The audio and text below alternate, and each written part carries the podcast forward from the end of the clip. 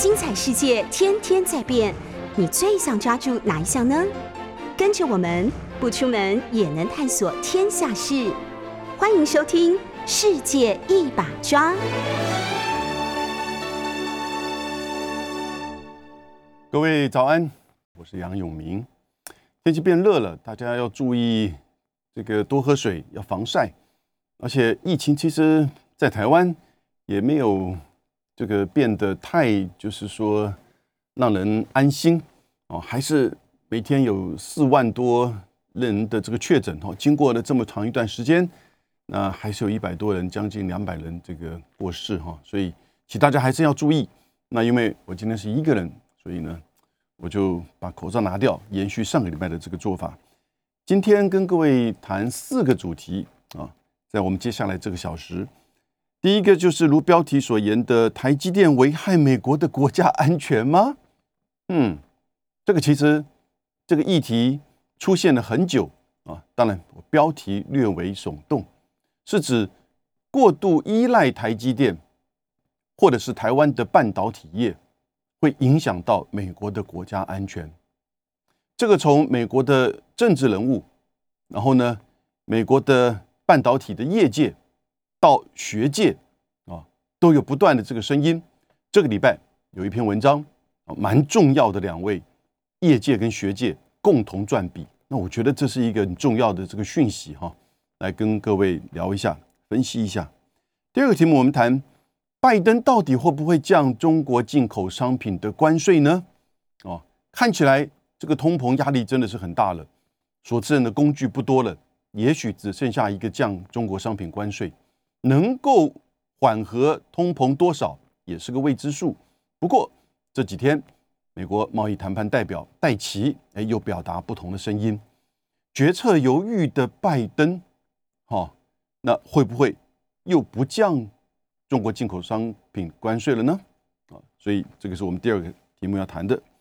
那当然，下个礼拜拜登要去一趟欧洲了，两个地点。G7 在德国七大工业国家的这个会议，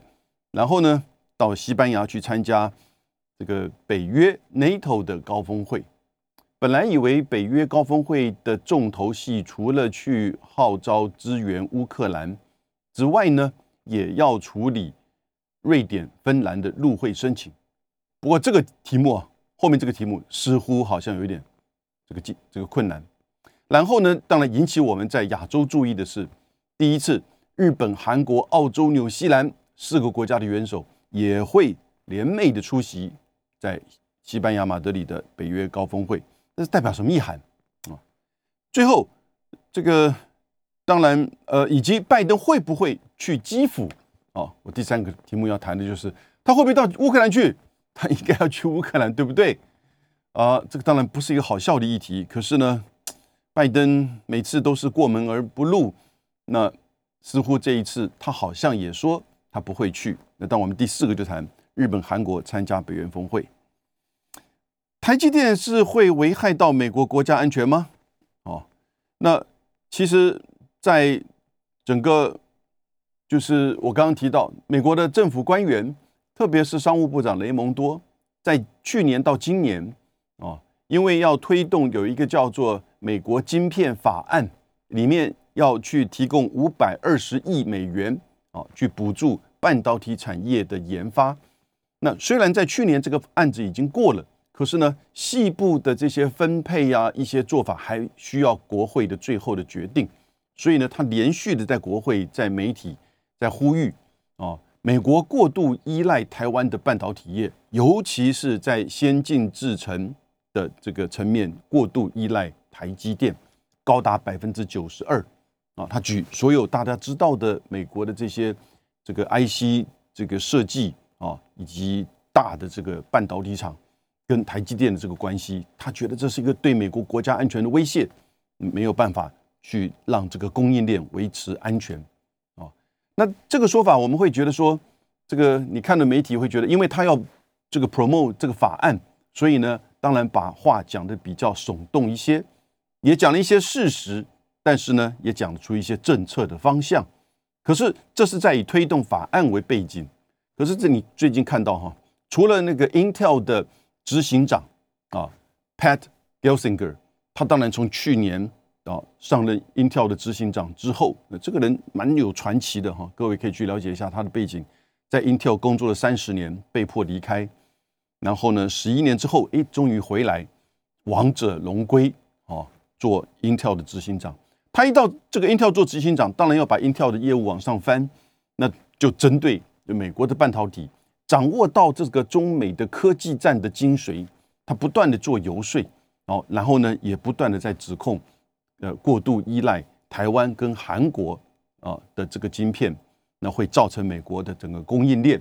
啊，以及甚至国家安全的这个威胁。我要跟各位谈的是，这个礼拜一，两位这个。就是一个是业界的知名人物，那是前 Google 啊的这个董事长，还有呢，这 Alphabet，Alphabet 是 Google 延伸出来的一个公司，也算是一个控股公司的这个执行长、董事执行长，叫做这个 Eric Schmidt 啊，这个半导体业是非常知名的人物哈，他曾经被认为是全世界这个最有影响的五十人之一哦，然后呢，和另外。在我们国际关系学界非常熟，大概看我节目也都曾经听说过他。哈佛大学的教授就是叫做 Graham Allison。这个 Allison 是在提出古巴飞弹危机的这种模型分析的一个人，没有错。那个是一九六二年的时候，古巴飞弹危机。当然，他是在七零年代提出这样子的一个模型。然后呢，他之后在这几年提出了写了一本书，我就。大家一讲这个名词就非常熟悉了，修昔底德陷阱啊，他就是认为这个霸权霸权呢，超强之间的这个竞争，最后可能难以避免的会走向了一个修昔底德陷阱，也就是雅典跟斯巴达最后会发生一场这个战争，来决定啊到底谁主导这个世界。那这样子的一个这个观点，他当然提出来说要如何避免。啊，修昔底德陷阱这个大战的发生，那站站在美国学者这个角度，当然他从美国的这个国家安全利益、美国的这个外交战略啊出发，这两个人完全不相关的，一个是 Google 的这个前董事长，一个是哈佛大学的教授，业界哦，半导体业界的这个半神，对不对？大神，然后呢，国际关系学界的这种就是典范，领导人型人物两个人共同在这个礼拜一，而且在《华尔街日报》《华尔街日报》写了一篇文章，评论性的文章。他说，过于依赖台积电会危害美国的国家安全。他认为，就是美国现在已经通过的这个叫做《美国晶片法案》里面五百二十亿要去这个援助这个半导体的研发不够啊，不够。呃，当然，因为现在。当然，至少你赶快先把这五百二十亿给定下来，然后呢，因为中国大陆到目前为止已经大概花了超过三倍于五百二十亿，那就是一千五百亿美元左右的哈。有一些其实是这个规划中要投注在中国大陆的半导体业的这个发展哦。那他这个就是提到张忠谋最近的演讲，其实应该是去年年底吧哈。那提到了就是。Intel 的执行长 Pat 给这个这个 Gelsinger 对于台积电、对于台湾呢做了一些批判哦，我刚刚提到的，那他认为就是美国如果这个补助一些半导体业，张忠谋认为是花大钱不一定能够做得成的。那也许这些是是一个事实，可是呢，他们这两个一个是学者，一个是业界的这个最主要的这个代表，就认为说，其实过度依赖台积电。啊，百分之九十二以上的美国的主要的先进制程，啊，先进制程大概指七纳米以上的，啊，五三二，啊，二当还没量产的，就是说，呃，这个这个使用啊，百分之九十二依赖台积电的这个制造啊，那因为会造成就是整个美国的半导体产业过度依赖亚洲，过度依赖台湾，过度依赖就是这个台积电。那他这篇文章是在帮美国的本土晶片以及半导体业在做请命啊，然后他提了一些这个数据的整理。一九九零年，一九九零年，这个是多少年前？三十多年前，对不对？到二零二零年，一九九零的时候，美国的半导体的这个产量大概可以占全球的百分之四十，现在不到百分之十二。而从一九九零到二零二零，哦，中国大陆已经盖了三十二座大型的半导体厂，而全世界其他国家加起来才做了二十四座，哦，所以本来中国提的一个叫“二零二五”的这个计划，对不对？现在不太提它了，因为川普的这个科技战、贸易战都在攻击这个部分。但是呢，计划照做，所以其实后续中国大陆对于整个半导体业的这个投资，这叫请国家的这个力量啊，所以叫这个准请国家体制啊，就是像以前在帮助这个体操的方式，用整个国家的力量来去支持整个半导体业的这个发展。不过我现在看到美国也类似在做同样的事情，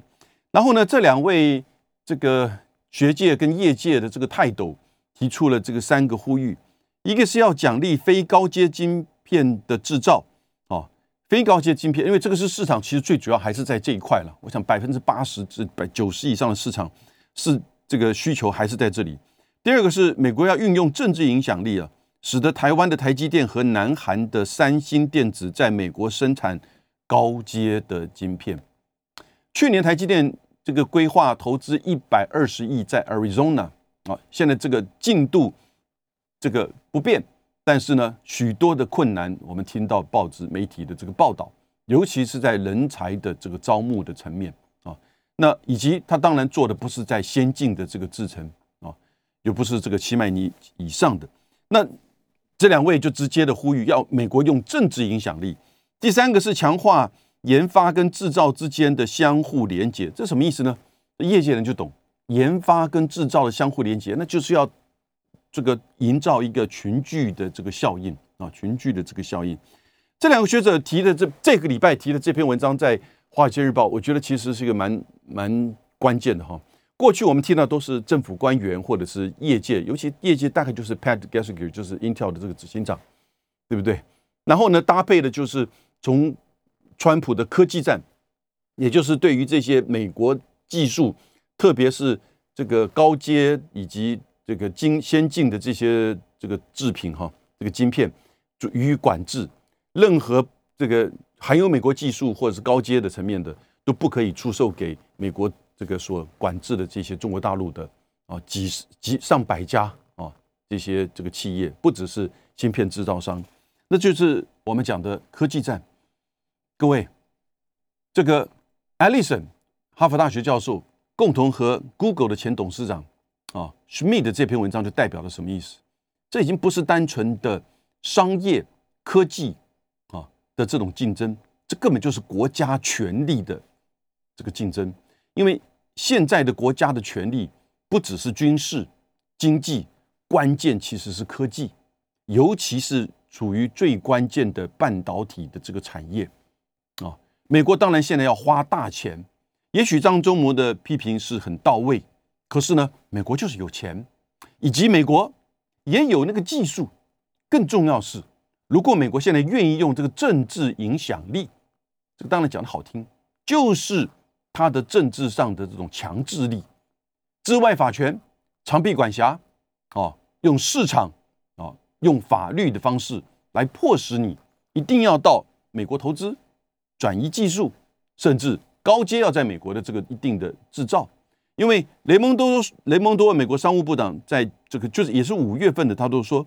这个美国其实这个相当巨大的啊依赖台湾跟韩国的半导体产业的制造，而这里面不只是一般的汽车或者是商品，甚至牵扯到了军工产业。军工产业尤其是他指那个标枪，因为在乌俄乌战争当中，标枪这个飞弹。就是打装甲装装甲，就是反反客车的这个这这个标枪飞弹。他说里面呢大概有两百五十个晶片。他举这个例子啊，当然这些大概都不是成熟的这些技术制造的哈。但是呢，一个标枪飞弹里面含有两百五十个晶片，他就提醒美国在这个议题上要怎么样去啊进一步的让这个台湾跟南韩，尤其是台积电的先进制程，关键是台积电先先进制程，所以两个成本，一个是成熟产业啊，这个一定要在美国增加制造啊，群聚效应；第二个是这个高阶的啊先进制制成的这些晶片，也要在美国制造。现在不是单纯的再去维护供应链安全，在朋友在盟邦制造，他还是不放心。哦，现在就是对于供应链安全，他觉得要放在美国。当然，他不断提到台湾的时候，是指台湾的这个地缘政治的危险性，也就是在俄乌战争当中，美国跟西方不断的认为台湾可能随时面临到军事的这个攻击，甚至被占领。因此，整个半导体链会被中断，会被对方这个中国大陆所掌握啊。这个这些的论述有一点接近民粹，但是也部分的，就是说反映西方的决策者跟媒体啊他们的这个认知以及他们的忧虑。虽然我最近看到《Foreign Affairs》有一篇这个我还蛮佩服的哥伦比亚大学的这个教授 Andrew Nathan。他就是说，其实两岸之间的问题是长期的。他有一点在做一个，就是说，这个把现在大家就是等一头热的是说，两岸之间会发生战争了啊，美国要怎么样在军事上，以及把这个半导体业要怎么样拉到这个美国去，避免造成地缘政治的影响时，影响到美国的半导体科技及国家安全。那 Andrew Nathan 就提出了一个，就比较我觉得冷静。啊，理性的分析。不过在这边各位的参考就是，现在这个议题啊，啊没有过去。事实上呢，我觉得可能美国的布局啊才开始啊。好，我们接下来看到底拜登会不会取消这个中国商品的关税啊？那我写过一篇文章，就上个礼拜谈，如果在拜登取消中国这个商品关税的影响，会在几个层面。第一个就是美国的通膨。第二个，当然啊，就是这个，就是说关税啊，对于中美的贸易跟中美关系啊。第三个呢，呃，如果是谈还是谈美国内政的话，就对美国的这个选举内政也也是会有影响。那第四个，当然啊，就会对整个啊，就是印太啊经济架构或者是亚太经济的这个层面影响。你看，一个一个关税影响这么大，那是因为从二零一八年九月吧。开始到现在，美国已经针对就是固定的三千五百亿左右的中国进口商这个这个商品，苛征平均十九点三的关税。有一部分消费者的这个产品大概苛征百分之七到百分之十啊，大概一千多亿。另外有一千多亿非消费性的会苛征到百分之二十五啊，所以平均百分之十九点三。这两年这个。关税已经完全的转嫁到美国的这些家这个消费者以及就是这个美国的一些进口商，他们如果计算用用 household 美国的家户来计算，每年美国的家户因为这个美国对于中国进口商品关税的苛征，造成增加七百三十七块美金的支这个多余的支出啊，不少啊，也就是将近两万多块台币，对不对？多每一个 household 都要这样的支出，所以这就会造成你的这个通膨的部分因素嘛。所以去年去年七月的时候，这个耶伦美国的财政部长就呼吁应该要降低这个中国进口关税，因为他那个时候就担心通膨可能会啊这个变得恶化。那前奥巴马时期的这个美国财政部长也做过哈佛大学的校长的 Larry Summers。他也在那个时候大声疾呼，大概是他大声疾呼太大声了，所以呢，这种学界之间啊，业界之间彼此相亲啊，相互轻视了，因此这个联准会就不太愿意啊买这一套说法，也就是担心这个联通膨会不断的高涨，因为美国的联准会总觉得自己手上有工具啊，缩表也好，升息也好。就可以把这个通膨给控制住，结果呢，现在完全控制不住，已经加了二两码三码，现在七月可能再加三码。昨天的这个消息，对不对？现在通膨已经到了百分之八点六，英国是百分之九点一，啊，我们台湾的电费都要开始涨了。那拜登这个通膨越来越高，就把他的支持率都给吃掉了，他的其中选举大概是很难过关了。现在他几乎没有别的工具跟手段，因此呢，回过头来只好再检视是不是要降低部分啊中国商品的这个关税。他不可能完全取消的，那是政治自杀。但是呢，他要降低，降低也不是马上有效应，但是会有媒体的效应、市场的效应。也许这个能让四月、五月的，不对，让六月、七月的这个这个 CPI 指数啊维持比较稳定，或者是能降个一零点一、零点二趴，那就达到就是说政治上他的这个目的。可是他现在又犹豫了，拜登又犹豫了。拜登这个决策哈是有名的，这个老先生呢。犹豫不决，啊，迟迟无法做真正的这个决策，然后呢，往往就过了那个最好的时机点，过了时机点，他再来亡羊补牢，然后呢，就下重手，吃下重药，比如说这个阿富汗的这个撤军，对不对？然后呢，比如说对俄罗斯的这个制裁，他刚开始的时候呢，就以为说这个下重药可以，但是突然发觉了，这个倒打回来对美国的经济影响，但你现在还能下车吗？不太容易了，所以他现在面对美国国内的这个通膨，减关税啊，当然就是一个做法。可是戴奇一直反对，我本来也是认为哦，美国这个减关税不容易，因为你减关税就会政治上的效应，共和党川普就会指着你对中国这个投降，对中国妥协，对不对？然后呢，这个因为中国也没有降低呃完完成第一阶段贸易协议它的两千亿的采购啊。它只达到了百分之六十几，连百分之七十都不到。中国也没也没有展开跟戴奇、跟美国贸易的这个谈判，对不对？可是呢，另外一方面，二零一八年中国中美的贸易逆差，中国出超四千一百九十二亿美元。结果贸易战一打下去，一九二零年哎是降了，降到两千多亿。结果呢，去年呃又二零二一年又回到了。三千五百五十三亿，换言之，美国的消费市场没有办法排除掉中国制造的商品，这个相互的依赖的关系已经在那边，而且越来越深刻。这个时候，你持续的关税只是让通膨更加的紧绷哦，因此你这个取取消或者是降低部分的消费品的这个关税，是有助于通膨的缓和，至少气氛上。市场上、媒体上，但是呢，这两天戴奇跳出来，我反对，他就说啊，这个是工具，那要中国开放，要中国有公平贸易的，但这个不是一两天能达成的，啊，相当的本位主义。但是他还有另外一个原因，戴奇反对降低或取消部分消费性的中国商品的关税，另外一个原因其实。是他好不容易端出了印太经济架构啊，或者印太经济框架啊，IPF。那这个是什么东西？这个就是降减让关税跟市场准入以外相关的这些经贸的议题，要设立新的标准跟这个规则啊。马上下个下个礼拜在华盛顿要召开的台美贸易谈判，就会就会一个。就是说测试啊，一个起点，然后呢，他就会开始推动跟别的国家，从这个暑假开始，在这个印太经济架构之下，有关于数字经济呀，哈，或者是能源呐、绿色这个能源呐等等之类这些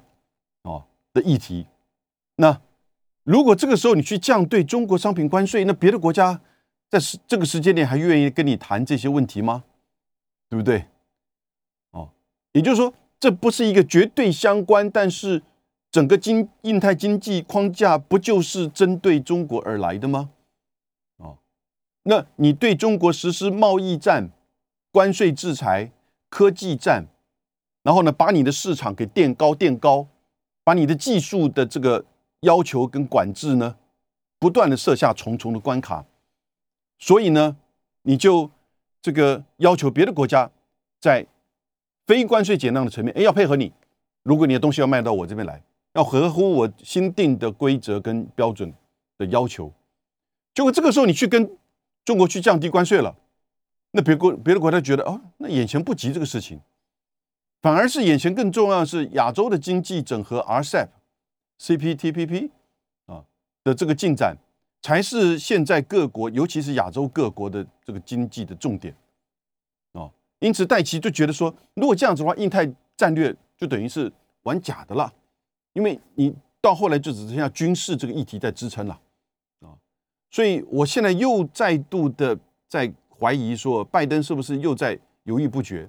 不过，另外有个因素也在拉着他，除我刚刚讲通膨的因素啊之外呢，也就是还是可能会降低、减少部分中国商品的关税，那就是到底要不要跟习近平举行啊再一次的视讯会议、习拜会？如果你跟习近平要举行习拜会的话，你是不是针对中国的进口商品关税呢，要有一定的这个表态。啊？否则的话，这个习拜会还是有可能会举行，我们现在的推论应该会在七月，要不然是去东中东之前，要不然去中东回来之后，也就是七月上旬或七月的下旬，拜登会在十三号、十四号啊、十五号左右前往中东，去以色列和这个沙地阿拉伯。那当然，习拜会还是有可能举行，习拜会也必须要举行，这两个最重要的这个国家。你不能没有任何的高层的这个这个接触，尽管是再怎么样的相互的针对，香格里拉会议魏凤和还是去了，Austin 也去了，双边的这个会谈也举办了，各自的这个放话，各自的这种就是该讲的话也都讲了，但是呢，也建立了管道，也谈了一些务实的这议题啊，你让这个氛围稍微比较稳定一点啊，那不只是中美之间的关系。所有周围的国国家，所有这些亚洲的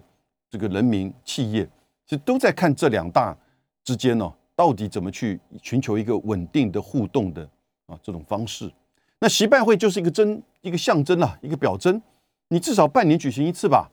对不对？如果你连续一年你都这个最高层都没有举行这样子的会议，现在当然都是视讯会议了啊。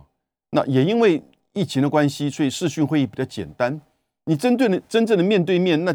这个氛围又不一样了，条件又不一样。视讯会议的三十分钟、一个小时、两个小时，哦，如果说都不能够半年举办一次的话，那这个就会有很微妙啊的不稳的讯息会出来。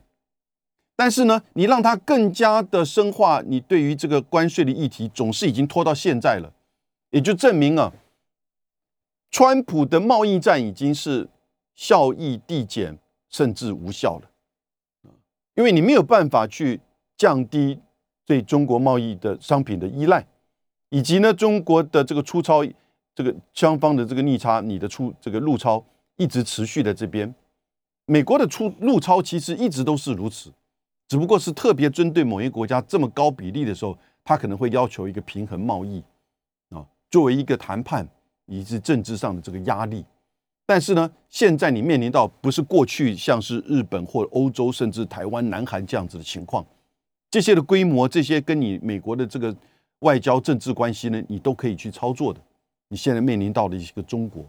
所以新的这个 pattern 也的确确都在尝试。可是呢，尝试了已经四年的这个贸易战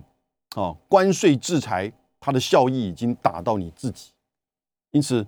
呃。我觉得拜登现在可能还是在犹豫，一方面是内部摆不平，担心这个政治选举的效应会被指责；另外一方面是这个通膨怎么办？没什么多大工具了，对不对？然后呢，你总是要在下一次公布 CPI 这个六月份 CPI 之前，你要采取一些动作吧，对不对？那现在已经这个升息三码，那三码的这个效应，你看大概已经过去了。所以呢，你要马上又要展开这个习拜会，这个时间点，我个人觉得七这个七月上旬习拜会的可能性是存在的。哦，那这个时候呢，呃，贸易的这个减让，因为你如果再过了七月到八月九月，那就真的离选举很近，那就是不要想那个时间点已经过去了。就再次的讲，这个拜登呢，真的是犹豫不决，然后呢，很容易过了那个时间点。其实大家都看得到，他们也都看得到，但是他决策的这个性格哈。影响到他的这个就是真正的政策的产出。那我们下一个题目谈什么呢？这个拜登现在要去就是欧洲，他先去德国开 G7，然后呢要去西班牙开北约。G7 当然这七大工业国家组织，各位如果有印象的话，在二零一四年乌克兰发生政变，这个革命之前，哈，其实 G7 还叫 G8，从一九九八年到二零一四年。那个时候，这段时间，俄罗斯是八大工业国家组的之一，也就是从一九九八年的时候，其实 G7 就邀请俄罗斯进来，啊，我觉得这也蛮特殊的。一九九八年的俄罗斯其实的经济状况也不好，尽管是一九九九两千年普京上来之后的前面的一段时间，俄罗斯的情况也没有改善太多，啊，虽然它当然还是一个重要的能源矿产。粮食的出口国啊，但是呢，它其实在这个九零年代面临到的这个经济的这个崩溃哈，还是没有就是完全的恢复。但是呢，即使在这样情况之下，这个七大工业国家组织邀请他来加入这个 G8，一直到二零一四年才把他给赶出去，就重新就叫了这个 G7。那这个 G7 呢的过去啊，最早期的时候，美国主导全世界的经济跟金融的时候，根本不需要盟邦国家。来去帮他分担。大概七年代开始呢，他把这个固定汇率拿掉之后，他就需要盟邦国家，尤其是跟他这个同样的价值观、制度以及军事联盟啊的这些国家，日本、加拿大、英国、美、英国、这个法国、德国、意大利，对不对？啊，这几个重要的这些工业国家来做整个决策的平台啊。其实也不是真的决策平台，不过是美国在沟通啊，要求，然后呢要做成本啊的这个分担。那因此后来到了大概两千年之后呢，这个 G7 已经不是它加起来已经没有到全球过半的这个 GDP 了，所以呢，G20 就取慢慢的真正取代 G7 的这个主要的这个效益功用。当然 G7 也都在 G20 里面。所以你看到每次开 G20 的之前呢，G7 就会开一个，就是说类似的这种会前会啊，让这些工业国家有一个一致的这个声音。那他们声音当然还是这个相当的具有影响力的。那集团里现在十一月份要在印尼举行，而且明确的邀请普京会参加啊。到底拜登跟 G7 国家会不会去，我们不知道啊。然后呢，这个可是现在这个 G7 开这个会议呢，就是要针对。后续接下来如何在这个已经超进入到四个月的俄乌战争呢，在经济上继续支持乌克兰？还有呢，因为制裁啊所研发出来、延伸出来的能源以及粮食的这个危机，这两大危机不只是对欧洲、对美国，现在是对全球。那 G7 作为一个领导的这个经济体，怎么应应这些问题啊？还有第三个。这个就是我也我高度怀疑它的这个效益哈。不过呢，美国不断的在说要提出一个七大工业国家组织的基建计划，也就是要取代“一带一路”的，对于这个中低开发国家的伙伴们提供怎么样的经济财政的援助，甚至基础建设的这个投资，哦。那这个其实大概已经都讲了，拜登上来之后就在讲这个问题。你看，已经讲了一年多了，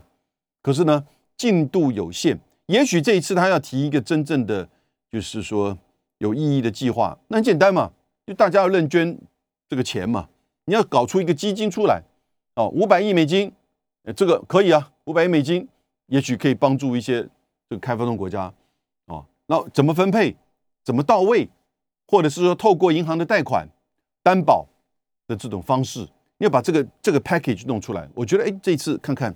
他可不可能弄出来这个东西。因为讲了几次哈，在 G7 这个架构之下，那可是呢，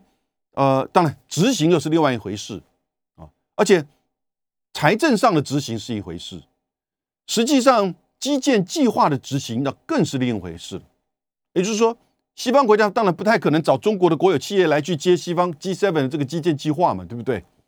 那谁能接？我想能够做基建计划的这个单位当然很多。你说日本、韩国、美国都有。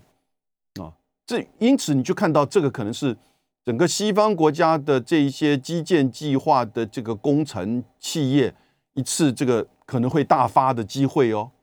好，但是这里面出现的问题就是他们的这个项目的这个成本啊，以及时间，哦，以及呢，我们都会质疑，过去都是质疑中国“一带一路”国有企业或民间企业承包的工程的水准啊，或者是。财政的危机，现在这之一当然都还在。可是这么长久的时间过来，“一带一路”已经是一百四十六个国家参与，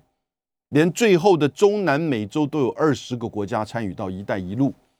连刚选举完的，就是这个呃哥伦比亚，它的首都波哥大的地铁都是中国在做的啊。所以这个 G7 到底能不能够提出这些东西？不过我同时关切的是。当然，拜登说他大概不会去基辅，哦，因为虽然他的太太 Gail Biden 哦，然后呢，这个国防部长、国务卿，然后呢都去过乌克兰了，但是呢他自己没有去过，我觉得大概也不会去。为什么？拜登如果到了乌克兰或到了基辅，那不就是等于是美俄要开战了吗？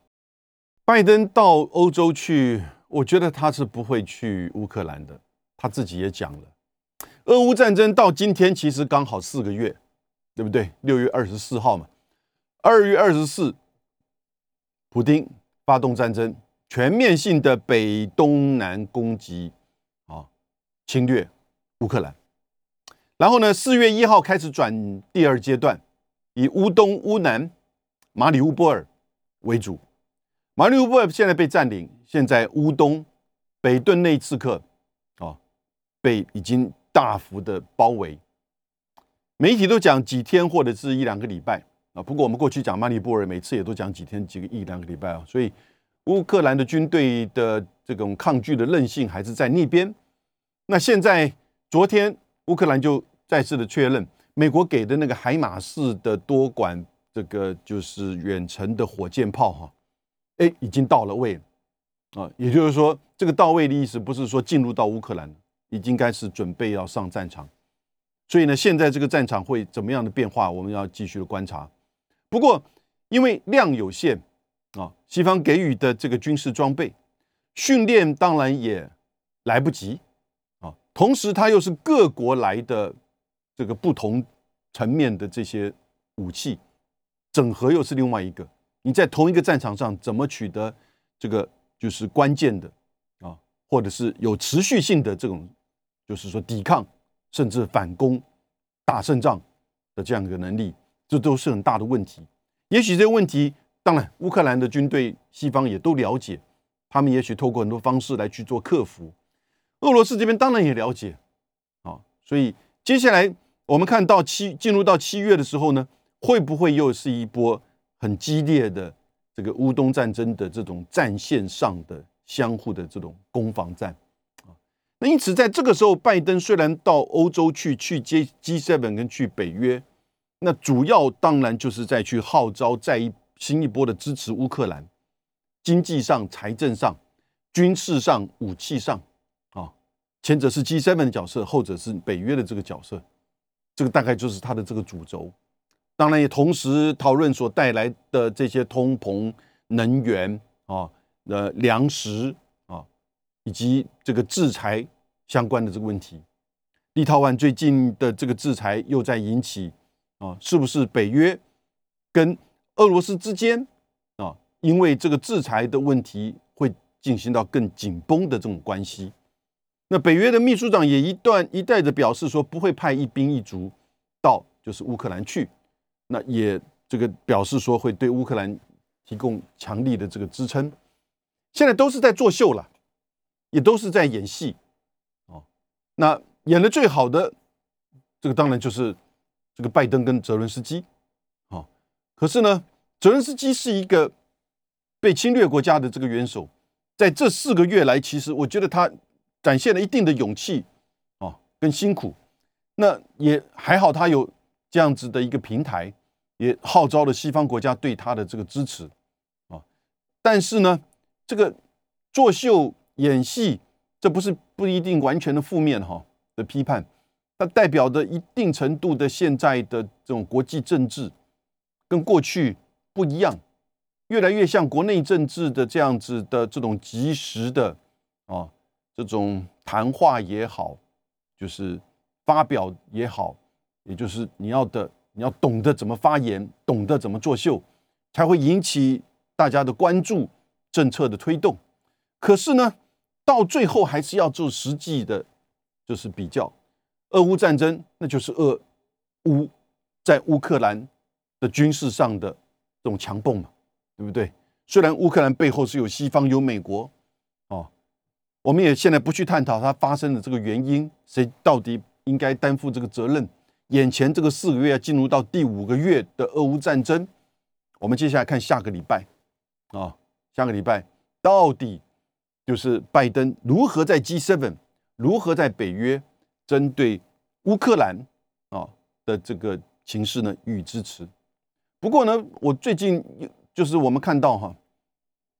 这个马克宏、肖兹跟意大利的这个德拉吉啊，加上罗马尼亚的总统联袂的共同到基辅去和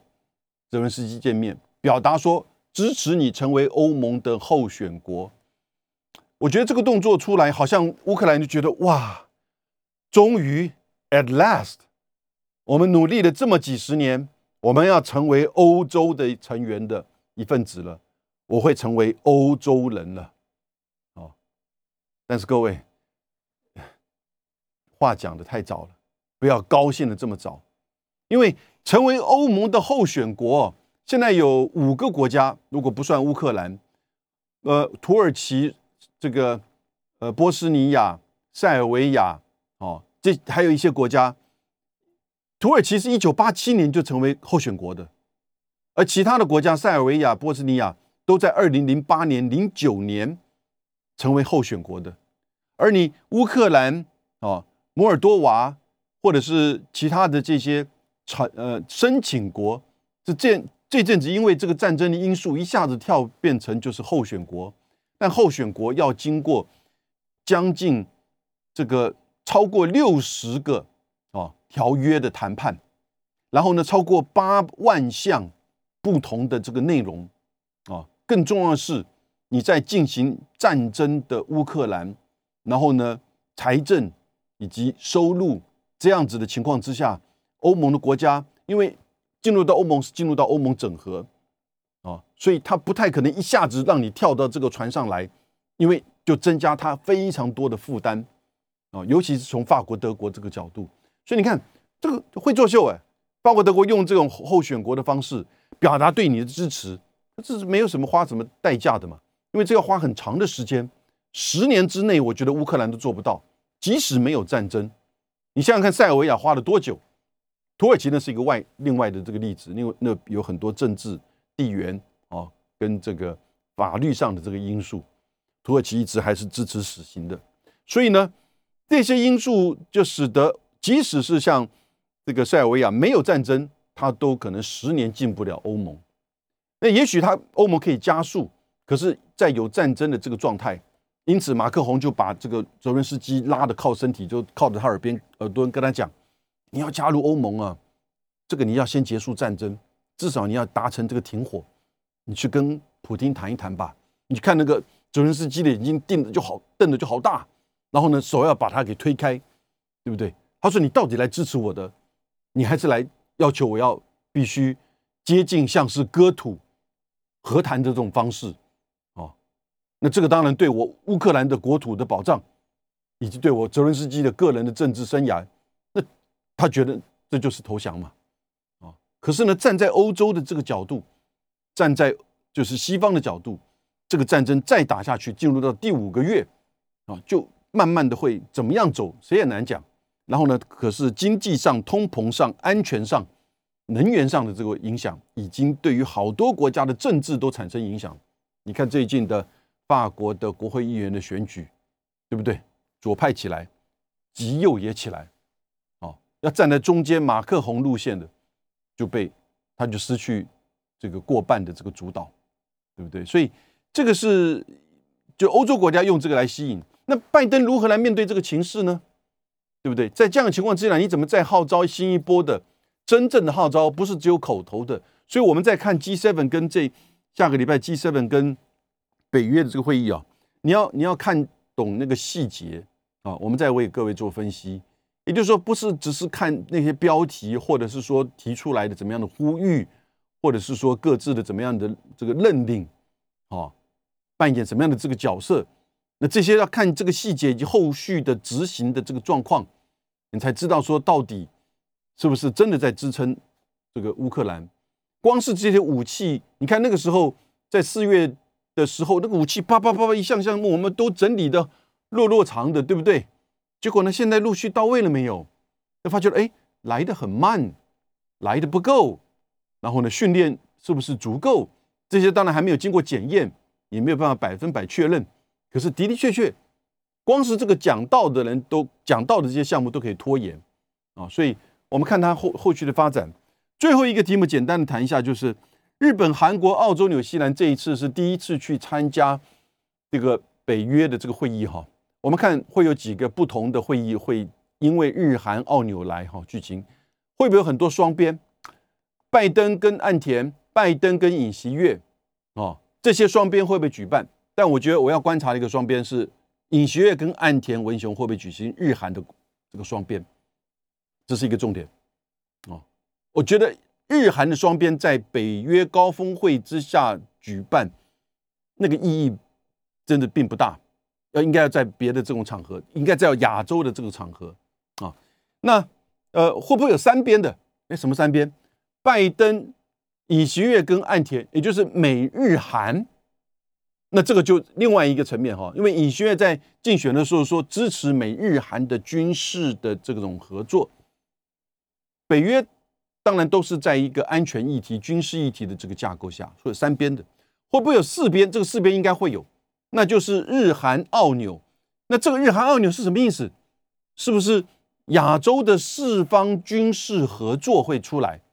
跟那个 QUAD 四方安全对话又不一样。新四方会不会出现？新四方会不会有五边？那就是拜登、岸田、尹锡悦、Albanese 跟 Alden，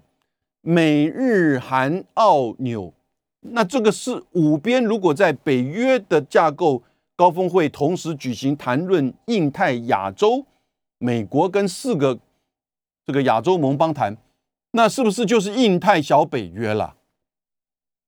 所以新四方跟印太小北约会不会在下个礼拜的这些两这个双边、三边、四边、五边的这些会议，我们都不讲北约的会议了，会不会举办？这就就是我们现在亚洲哈。我尤其是关心亚洲安全以及两岸啊和平稳定的，我们大家共同来关注这个议题。今天到这边。